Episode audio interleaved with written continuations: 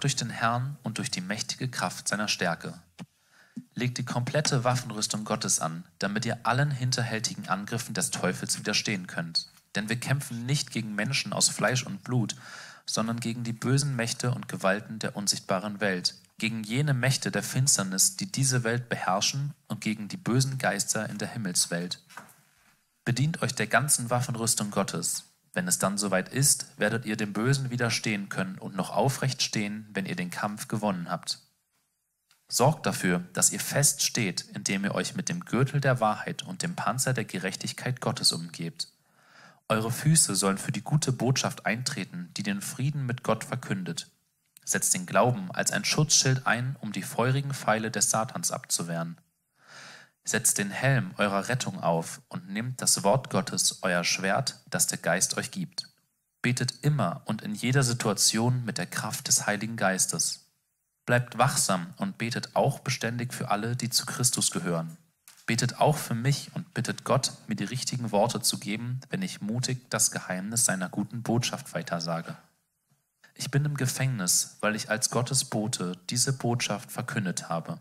Betet darum, dass ich weiter so offen und furchtlos rede, wie es mir aufgetragen ist. Epheserbrief Kapitel 6. Wir schließen heute unsere Epheser-Reihe ab.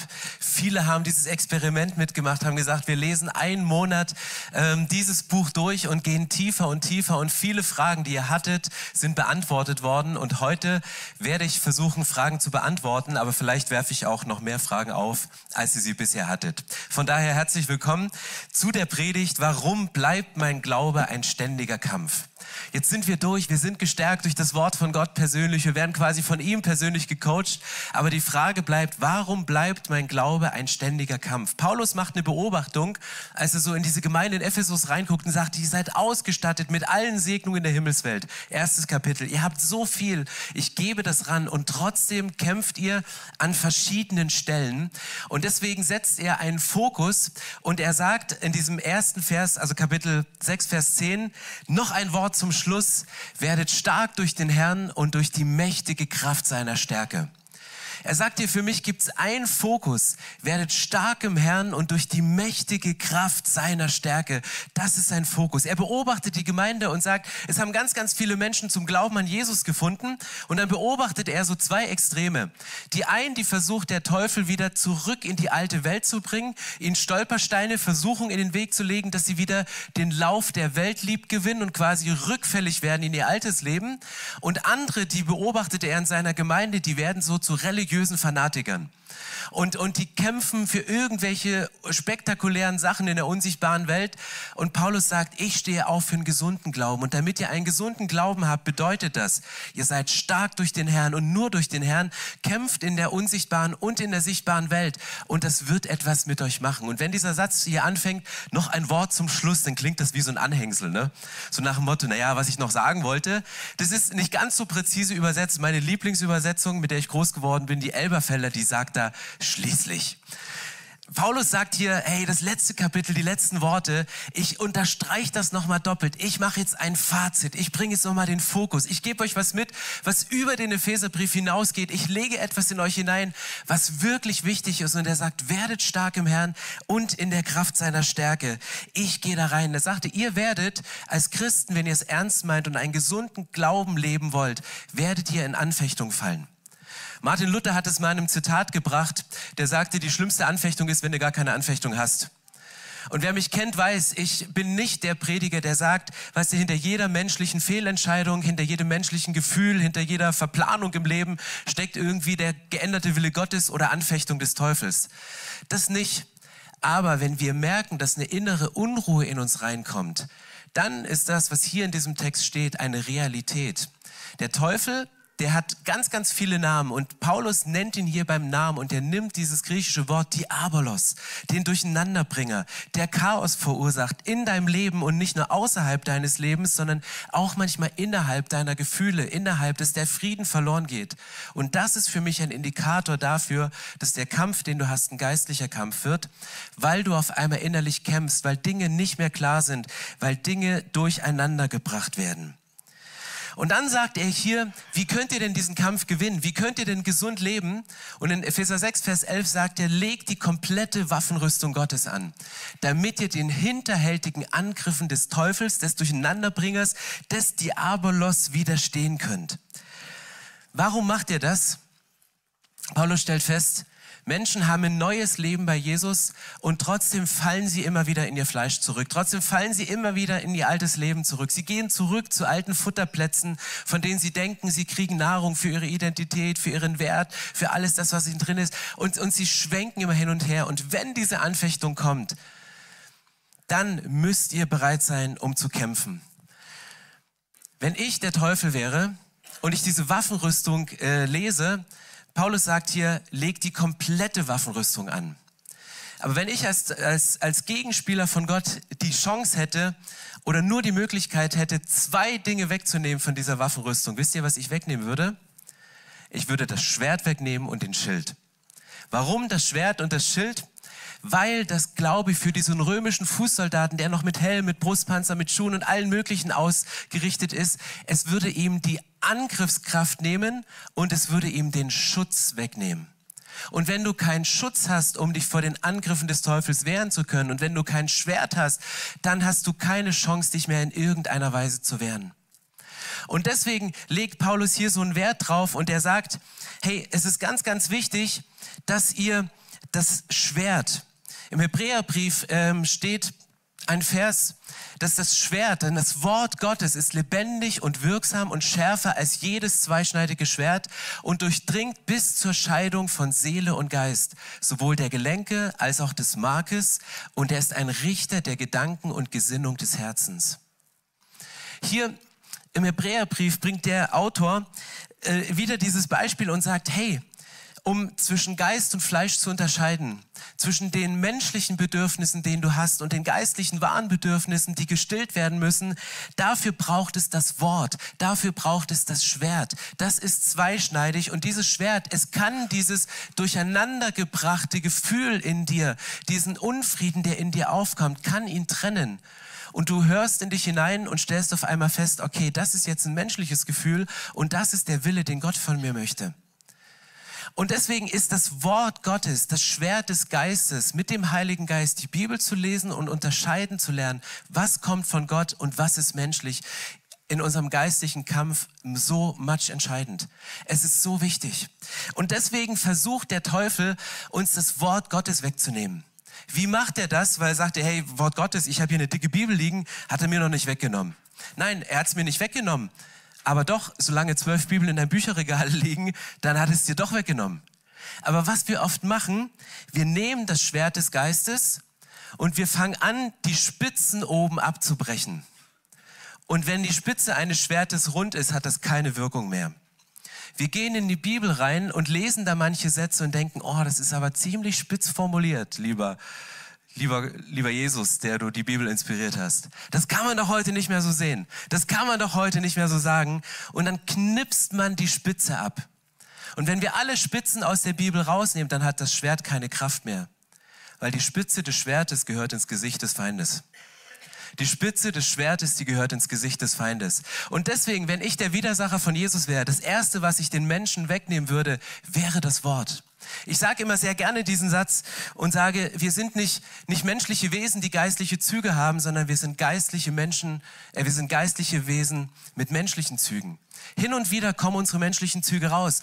Und dann brauchen wir das Schwert, um zu unterscheiden, was sind denn jetzt unsere menschlichen Züge? Wie kann ich sie voneinander trennen? Und wenn die Bibel sagt, das Wort Gottes ist wichtig, die Unterscheidung zwischen Geist und Seele ist so wichtig, dann ein Satz, also Gottes Wort aus deinem Mund ist genauso mächtig wie Gottes Wort aus seinem Mund. Wenn du das Wort Gottes proklamierst, wenn du das Wort Gottes anwendest, wenn du das Wort Gottes aussprichst, das ist aus deinem Mund, wenn du es aussprichst, genauso wirksam wie Gottes Wort aus seinem Mund.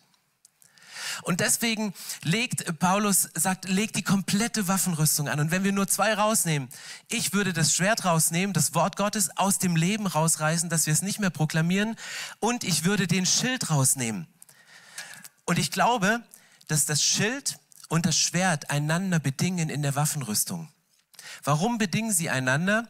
Das Schild ist das Schild des Glaubens. Menschen ohne Glauben sind wirkungslos. Ein Christ ohne Glauben, der hat keine Wirkung, weil er, er geht menschlich durch den Alltag. Er macht aus seiner Kraft und nicht durch die Kraft des Herrn und durch die Macht seiner Stärke. Er geht aus eigener Kraft.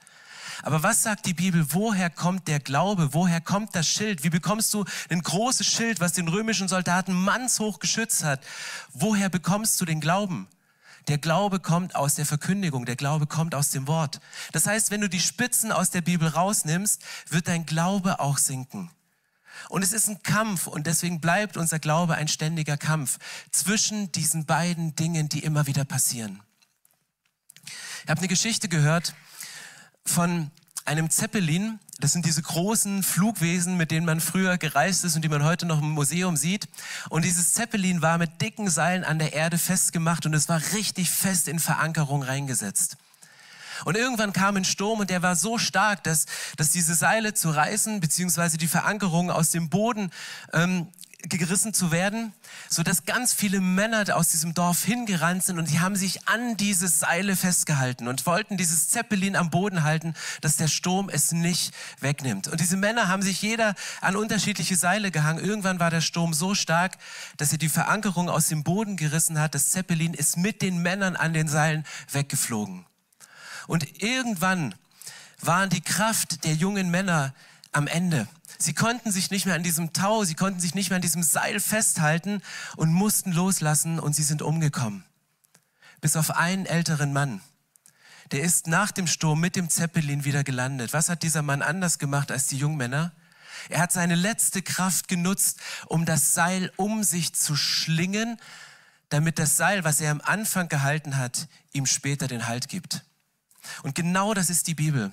Manchmal hängst du dich an die Bibel, du hältst dich an der Bibel fest. Es gibt Phasen, da musst du dich an der Bibel festhalten, wie an diesem Seil.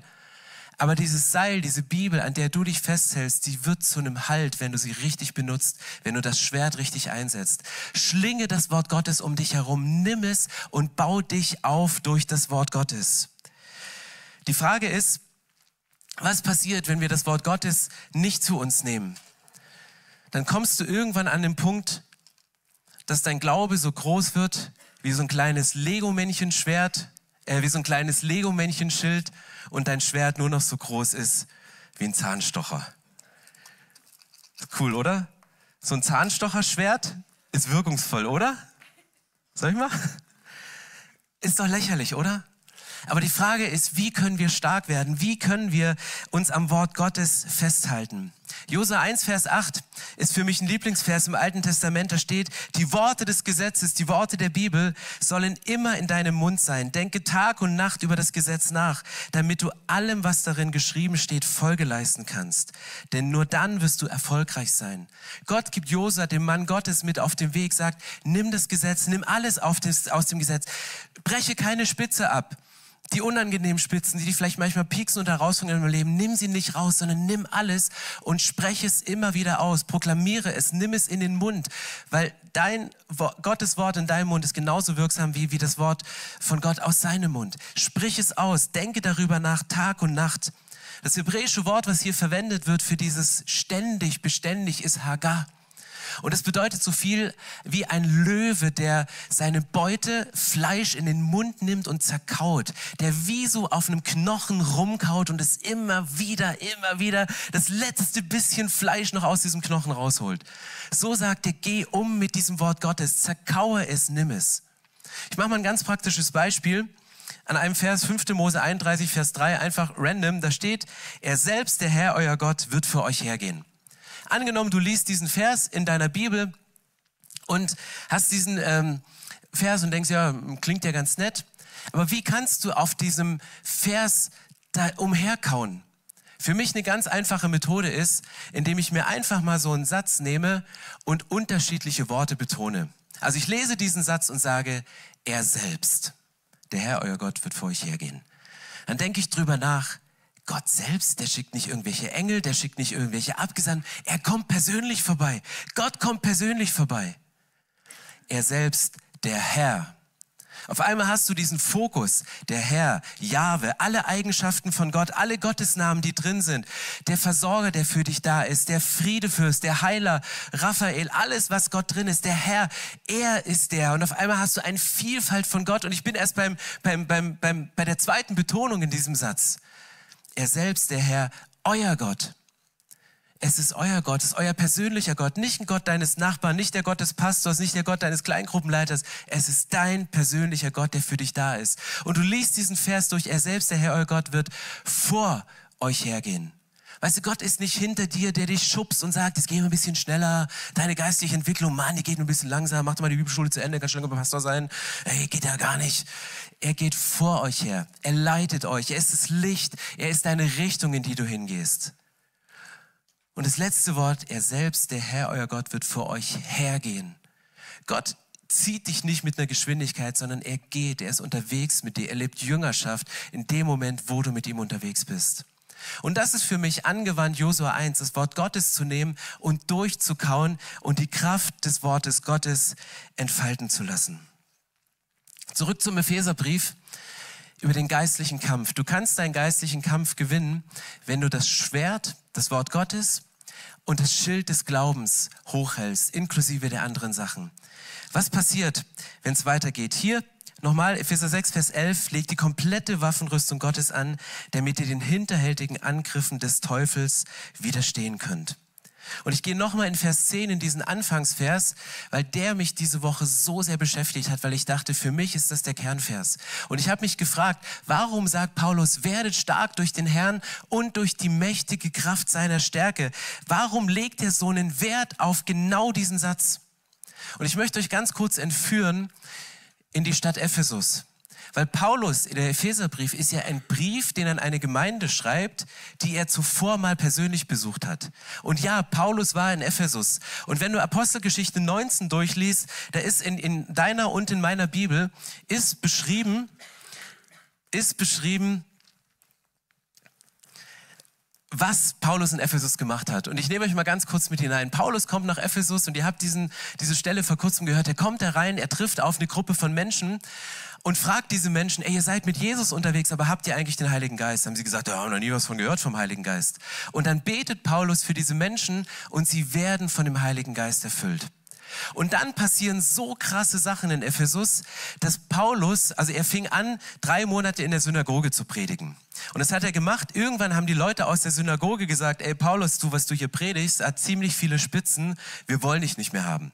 Dann ging er in die Schule des Tyrannus und hat dort drei weitere Jahre, äh, zwei weitere Jahre gepredigt und hat gelehrt und hat die Leute ausgebildet. Und dann steht in der Bibel, dass Gott Paulus eine ganz besondere Macht, eine ganz besondere Autorität in der unsichtbaren Welt gegeben hat, dass durch Paulus allein durch seine Schweißtücher, wenn die Menschen berührt haben, dass diese Menschen gesund geworden sind. Und es passierten krasse Zeichen und Wunder in Ephesus in dieser Gemeinde.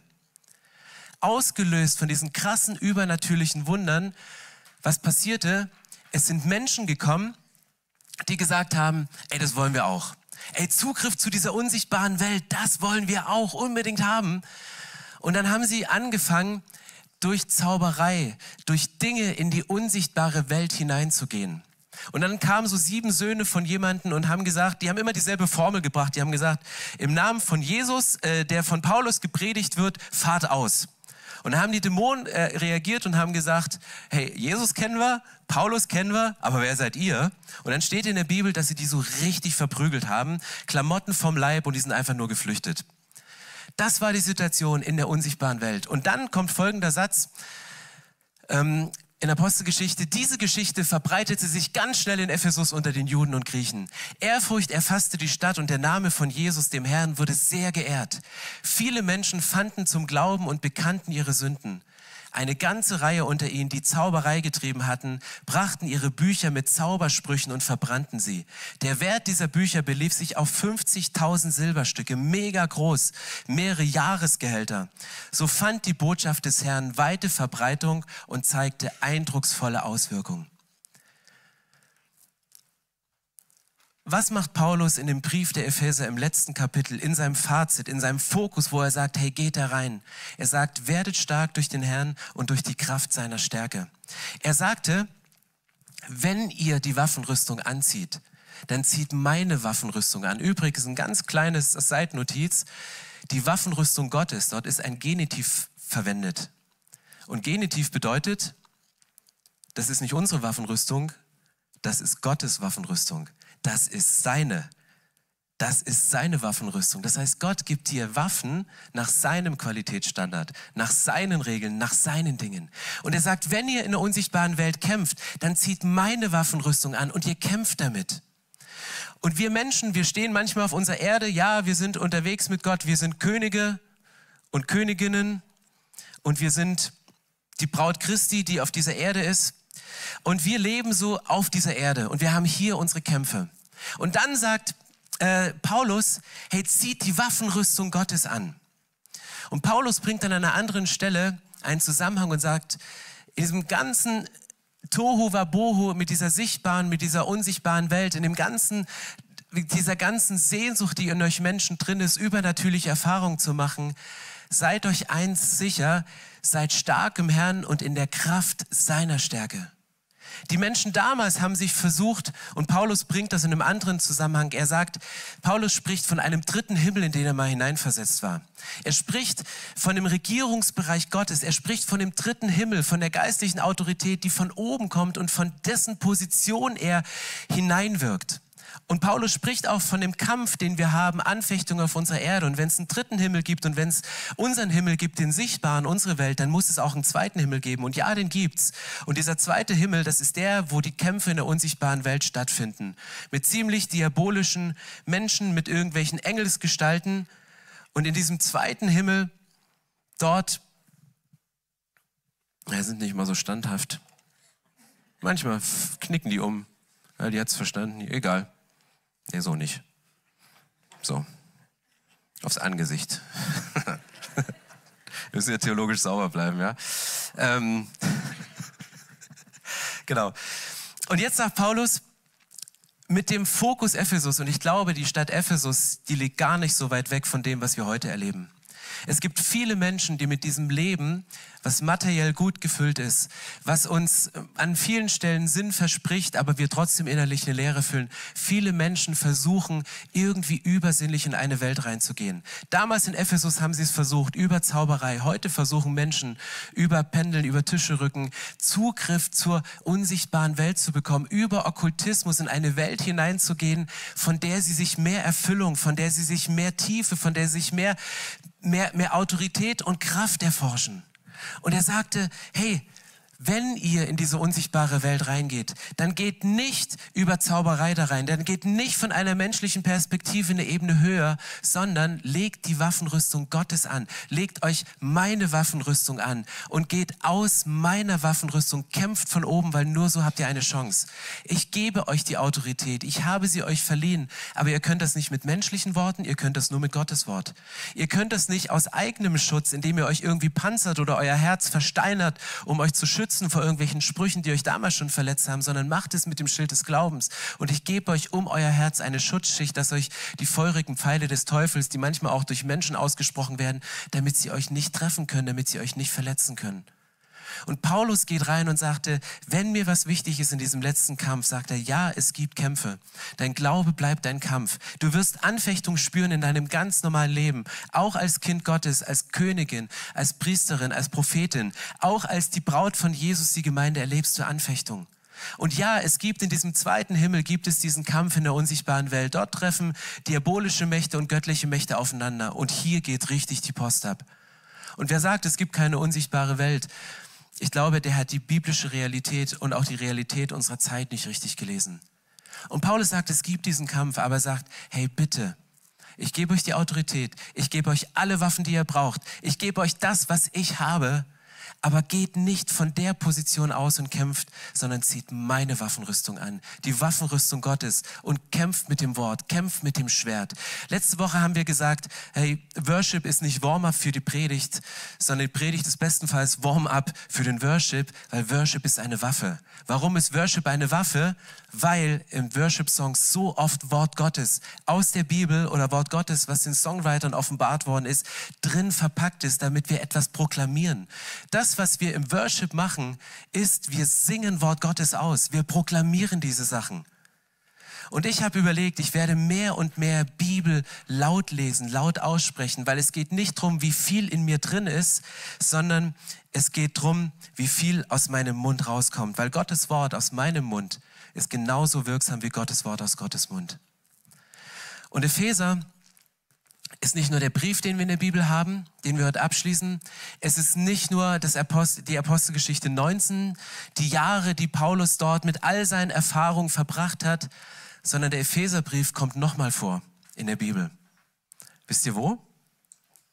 In der Offenbarung. Danke, Alex. Wäre ich jetzt nicht drauf gekommen, wenn du als studierter Pastor mir das nicht gesagt hättest.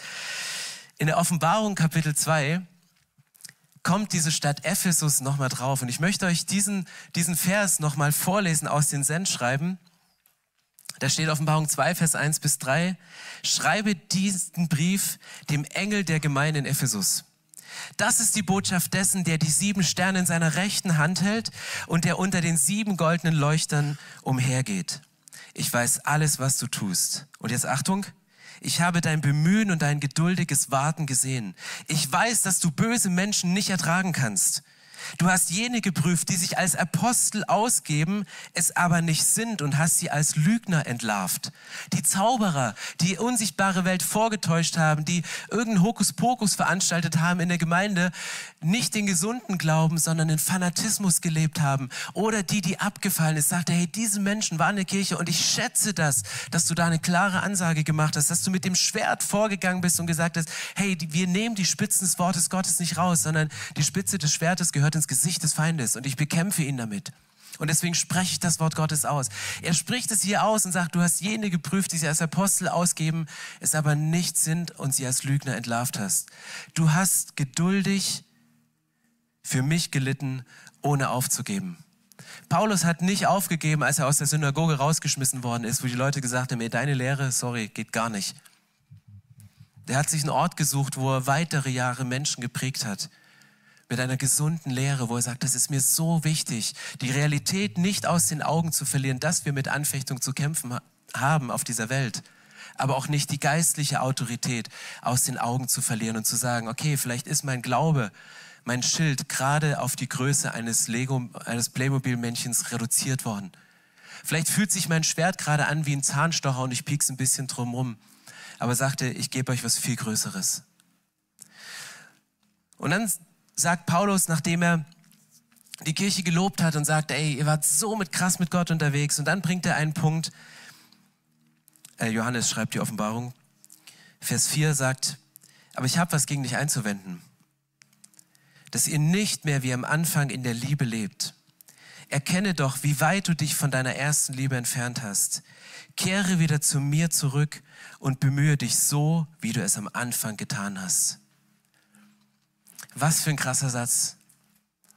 Johannes schreibt in der Offenbarung genau zu dieser Gemeinde, die krasse Zeichen und Wunder erlebt hat, die eine Manifestation von Gottes Gegenwart, glaube ich, keine Ahnung, ob es anders noch stärker war, als das von Schweißtüchern Menschen gesund werden. Krasse Story. In diese Geschichte hinein. Der ganze Brief, den wir die letzten Wochen durchgekaut haben, gelesen haben, den wir verinnerlicht haben, wo es jetzt darum geht, die Sachen auszusprechen, immer wieder in dem Alltag zu proklamieren, durchzukauen, immer wieder Nahrung draus zu schöpfen und zu sagen, ich spreche jetzt Gottes Wirklichkeit hinein, weil ich kämpfe von dieser Position aus, um hier Ordnung zu schaffen, damit es auf dieser Erde wieder anders läuft. Aber in Offenbarung kommt dieser Satz wieder zurück und sagt, hey, du hast so viel richtig gut gemacht. Es gibt nur einen Punkt. Hey, du hast das Zentrum verloren. Du hast die erste Liebe verlassen. Wer ist die erste Liebe? Das ist Jesus. Und wir reden jeden Sonntag über unsere vier Symbole. Und dieses erste Symbol von den vieren ist dieses riesengroße Herz. Das ist die erste Liebe. Und die erste Liebe hattest nicht du Jesus gegenüber, sondern die erste Liebe hatte Jesus dir gegenüber. Auch für die Punkte, wo du sagst, hey, das ist gar nicht liebenswert an mir. Oder ich fühle mich hier nicht liebenswert. Ich habe mich anders verhalten. Das ist das zweite Symbol, dass es Verhaltensweisen gibt. Klar wollen wir alle geradlinig leben. Klar wollen wir alle immer mit dem Schwert, immer mit der Bibel, immer mit dem Schild unterwegs sein. Aber manchmal verkümmert unser Glaube. Manchmal wird der Glaube klein. Manchmal sind wir an dem Punkt, wo wir doch mehr meckern über Defizite, als die Fülle von Jesus auszusprechen in Situationen und dankbar zu sein über diesen Moment. Und da sagt Jesus, um das wiederherzustellen, um diese erste Liebe wiederherzustellen, um dir Schuld zu vergeben, die du aufgehäuft hast, um Verletzungen zu heilen, die in dein Leben hineingekommen sind, durch ganz normales zwischenmenschliches Miteinander. Vielleicht auch durch deinen Zugang, den du dir durch okkulte Praktiken in die unsichtbare Welt geschaffen hast, wo du merkst, hey, das, das, das belastet mich, das ist so krass, ich, ich komme da nicht mehr von los. Kommst du menschlich auch nicht.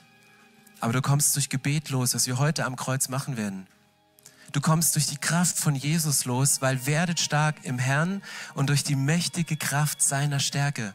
Die Bibel ist voll von Stellen, wo es darum geht, in deiner Schwäche ist Gott mächtig. Gott erwählt das Schwache. Gott geht mit dir. Er nimmt das Joch des Glaubens, legt es auf deine Schulter und er geht mit dir durch. Gott hat die Kraft, die du gerade brauchst in dem Moment. Und wenn wir in der unsichtbaren Welt klare Verhältnisse schaffen wollen, das geht überhaupt nicht mit menschlicher Kraft. Da brauchst du die Kraft Gottes, die du dort mit seinem Wort hineinsprichst. Und deswegen ist Jesus auf die Erde gekommen und die ganze, das ganze Geschehen rund um Ostern, ich weiß, wir gehen auf Weihnachten zu, aber wir feiern heute Ewigkeitssonntag. Und das, was damals passiert ist, begleitet von krassen naturwissenschaftlichen Ereignissen, Donner, Gewitter. Dort, dort merkst du, wie sich Gewalten auf einmal versuchen, nochmal aufzubäumen gegen den, den, den Sieg von Gott. So das letzte Aufbäumen zu sagen, wir versuchen es noch zu verhindern wo der Diabolos auch bis an, zu Jesus vorgedrungen ist und Jesus diesen Gedanken hatte, sagen, Vater, muss ich diesen Kelch wirklich austrinken? Komme ich aus dieser Nummer noch raus? Muss ich wirklich ans Kreuz gehen? Nicht mein Wille geschehe. Und da war Jesus wieder ganz bei seinem Vater, sagte, nicht mein Wille geschehe, nicht meine Gefühle, die gerade mega durcheinander gebracht sind, sondern dein Wille geschehe. Und deswegen geht Jesus ans Kreuz und er steht da und sagt, ich bin für dich gestorben damit du diese Liebe wieder spüren kannst und diese Liebe wieder ausdrücken kannst. Und dann bekommen wir diese Ewigkeitsperspektive. Am Ewigkeitssonntag und nicht nur dann, sondern ab diesem Ewigkeitssonntag zu sagen, okay Jesus, ich lebe nicht nur auf dieser Erde, ich lebe nicht nur als Prinzessin und König auf dieser Welt, sondern ich bin ausgestattet mit allen deinen Waffen und ich werde sie ergreifen und ich kämpfe aus der Position der Ewigkeit mit diesem Anker, mit dem Halt, den ich habe für mein Leben. Auch in Situationen, wo ich keinen Halt habe, aber ich kämpfe von dieser Position aus und ich werde siegen. Nicht aus menschlicher Kraft, sondern aus deiner göttlichen Kraft. Und ich möchte gerne heute ein Gebet sprechen mit euch. Und ich möchte euch einladen, wenn ihr merkt, es ist genau mein Wunsch. Ey, Stefan, was du sprichst, ist, ich, ich habe es verstanden. Ich, ich, das ist genau mein Wunsch. Und trotzdem, ich bin so selten hier oben. Ich kämpfe gerade hier an vielen Stellen. Und vielleicht ist dein Inneres ein bisschen geschrumpft und geistlich klein geworden.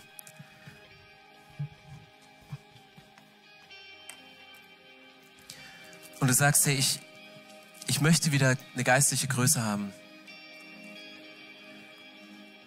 Und diese geistliche Größe kommt nicht, indem du dich menschlich aufbläst und größer machst, sondern indem du sagst, hey, ich ziehe die Waffenrüstung Gottes an. Ich nehme diesen letzten, die letzten Sätze von Paulus schließlich, das Fazit, den Fokus. Ich nehme es nochmal ernst. Und lasst uns mal alle aufstehen. Und wenn du sagst, hey, ich habe diesen einen Wunsch, ich möchte zurückgehen zur ersten Liebe Letzte Woche haben ganz, ganz viele Menschen ihre Hand ausgestreckt und haben gesagt, Herr Jesus, die, die zweitwichtigste Entscheidung für mein Leben, die Hochzeit, die feiern wir in Public mit viel Geld, mit Videos, mit Fotos. Warum sollten wir nicht die wichtigste Entscheidung für Gott genauso öffentlich feiern, weil du sie sowieso am Montag mit deinen Freunden und Kollegen teilst und ihnen erzählst, was in deinem Leben passiert ist durch die Kraft von Gott. Und heute würde ich gerne den Fokus drauf legen für Frauen und Männer, die sagen, ich bin mit Jesus unterwegs, aber ich habe diese erste Liebe verlassen. Irgendwas ist in mir geschrumpft, irgendwas ist in mir klein geworden, aber ich möchte zurückkommen zur ersten Liebe. Dann kannst du genau jetzt beim Gebet deine Hand ausstrecken und sagen, ey Jesus, ich will zurück zur ersten Liebe. Ich bitte dich, dass du mir Dinge vergibst, die in der sichtbaren, der unsichtbaren Welt passiert sind. Ich bete, dass du meine Verletzung heilst. Ich komme zu dir ans Kreuz, um deine Macht zu spüren, deine Machtdemonstration und ich ziehe die Waffenrüstung an. Dafür möchte ich gerne beten. Und wenn du sagst, hey, dieses Gebet, ich nehme es für mich in Anspruch, streck deine Hand gerne zum Himmel und sag, Jesus, da will ich hin. Jesus, ich danke dir, dass du heute hier bist. Ich danke dir, dass du geredet hast und dass es nicht menschliche Worte sind, die uns verändern, sondern dass es deine Worte sind. Und Jesus, ich danke dir, dass du die Liebe in Person bist. Dass du nicht Liebe kennst und nicht ein bisschen Liebe hast für uns, sondern dass du Liebe bist. Und wenn wir uns entscheiden, zurück zur ersten Liebe zu gehen, dann entscheiden wir uns heute, zurück zu dir zu gehen. In deine Gegenwart, in den dritten Himmel, dort, wo die Waffen bereits da liegen, um angezogen zu werden, um dann wieder zurückzukehren, um in der unsichtbaren Welt klar Schiff zu machen. Jesus, ich danke dir, dass du mich liebst und dass nichts von dem, was ich getan habe, nichts von dem, was ich gedacht habe, nichts von dem, was ich gefühlt habe, diese Liebe abreißen konnte. Und ich komme zurück zu dir und ich knie mich innerlich vor dein Kreuz und ich bitte dich um Vergebung und ich bete, dass du meine Verletzung heilst.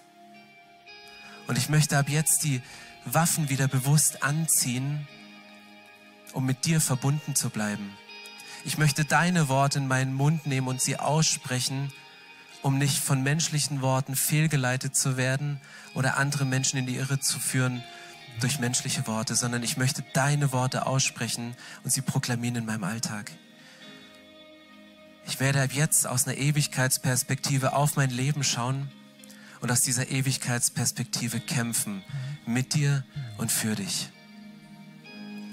Und dieses die beste Form, um dir auszudrücken, dass wir dich lieben, ist dir Komplimente zu machen, dir die Ehre zu geben, die dir gebührt unser Leben als Opfer zu bringen und hinzulegen und zu sagen, hey, vielleicht ist deine Liebessprache Geschenke und Gehorsam. Dann lege ich mein Leben im Gehorsam hin und möchte dir dienen. Jesus, wir setzen dich jetzt in den Mittelpunkt, geben dir alle Ehre und machen dich groß als den Mittelpunkt unseres Lebens. Und niemand anderes kommt auf diese Stelle. Amen.